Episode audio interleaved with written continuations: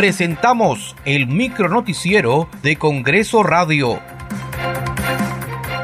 ¿Cómo están? Les saluda Danitza Palomino. Hoy es martes 19 de diciembre del 2023. Estas son las principales noticias del Parlamento Nacional. En el segundo día de la semana de representación, los parlamentarios cumplen actividades en Lima y en el interior del país.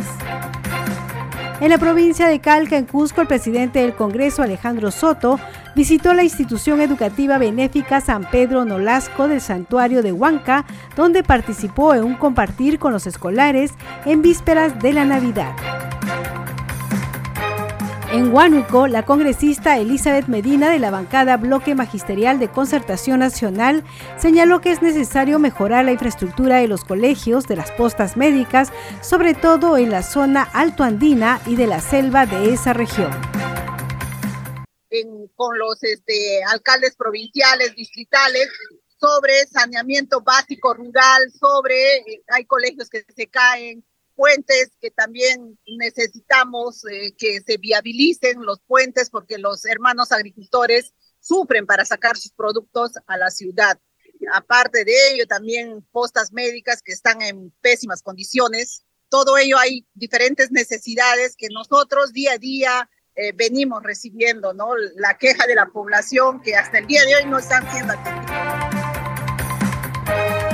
En Lima, en el distrito de Vía El Salvador, la congresista Susel Paredes de la bancada Cambio Democrático Juntos por el Perú constató que en el Hospital San José no se está brindando atención a los usuarios del servicio PREP. De San José, de Vía El Salvador, como aquí se presta el servicio de atención a las personas que desean usar el sistema muy bien lo dice aquí, de prevención combinada de VIH, llamado también PrEP. Lo que hemos podido eh, confirmar es que no hay una persona que atienda, no hay ningún letrero que te diga cuál es el horario, los usuarios están absolutamente confundidos En la región San Martín, el primer vicepresidente del Congreso, Arturo Alegría, de la bancada de Fuerza Popular, sostuvo una reunión con los ciudadanos del centro poblado San Francisco del Río Mayo en Lamas a fin de conocer sus necesidades, principalmente la construcción del puente en el Río Mayo. Muchas gracias por acompañarnos en esta edición. Nos reencontramos mañana.